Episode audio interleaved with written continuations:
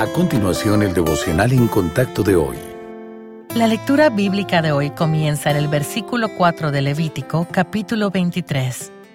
Estas son las fiestas solemnes de Jehová, las convocaciones santas, a las cuales convocaréis en sus tiempos. En el mes primero, a los catorce del mes, entre las dos tardes, Pascua es de Jehová.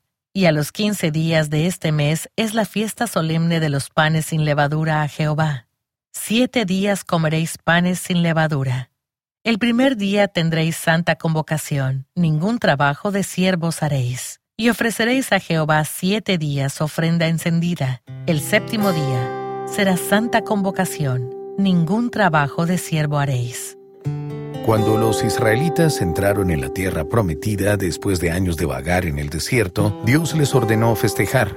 Festejar y disfrutar de la abundancia de la tierra estaba destinado a atar a los israelitas a diferentes ritmos a lo largo del año, como la recolección de la primera y la última cosecha del año. Los festivales también eran una manera de conmemorar los poderosos hechos de Dios a favor del pueblo, como la noche de la Pascua, cuando Dios perdonó a todos los que habían marcado sus puertas con la sangre de un cordero. En última instancia, estas celebraciones eran un acto de adoración que reorientaba al pueblo de Dios hacia Él. Dios era su proveedor y sustentador, razón por la cual festejaban con agradecimiento. Él era su Salvador y Redentor, y por eso festejaban en santa recordación. Hoy podemos aprender de estas celebraciones prescritas por Dios. Cuando hacemos una pausa para agradecer por nuestras bendiciones, adoramos a Dios con nuestro tiempo y atención. Cuando nos reunimos para disfrutar de sus bondades, recordamos que toda buena dádiva y todo don perfecto desciende de lo alto, no de nuestro propio esfuerzo. ¿Cuándo fue la última vez que usted hizo una pausa para saborear la bondad de Dios, recordar su fidelidad y adorarle?